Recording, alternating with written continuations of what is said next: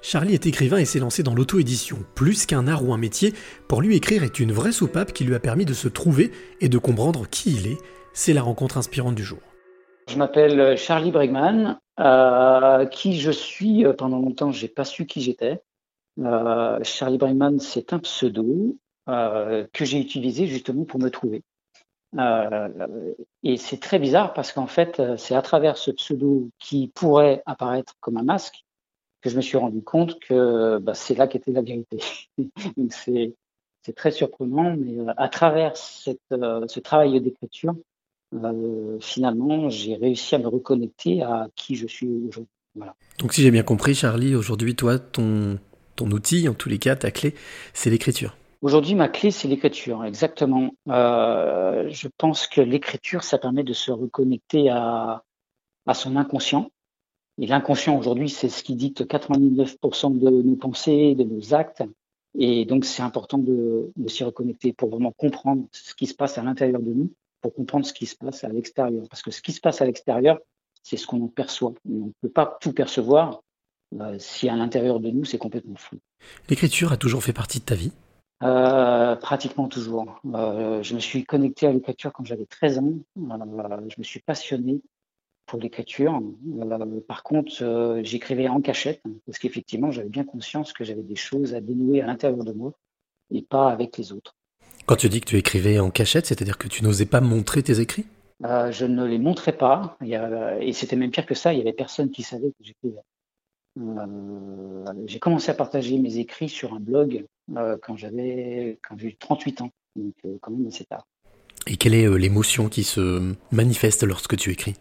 Ah, Je me sens bien, je retrouve mon énergie, je me sens connecté, je me sens aligné avec quelque chose qui me dépasse.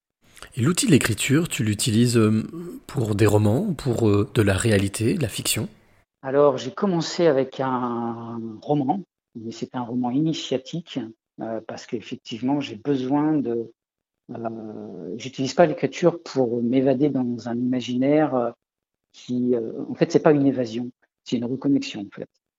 Donc, tous mes écrits, que ce soit... J'ai huit livres aujourd'hui, 3, 5, 6, 7, c'est ça. Euh, j'ai trois guides euh, d'auto-édition, j'ai trois livres euh, qui, euh, qui sont des, des textes divers hein, qui, qui, a, qui amènent à se reconnecter à soi, et puis j'ai deux romans initiatiques. Tu parlais d'auto-édition, puisque c'est principal, la principale de tes activités, je pense, d'écrivain, d'auteur. en quoi est-ce que l'auto-édition est quelque chose qui peut aider quelqu'un? Alors ça peut aider justement si euh, on a besoin de se reconnecter à soi. Euh, pendant longtemps, j'ai eu peur euh, d'être édité, bizarrement, parce que je m'étais pas trouvé.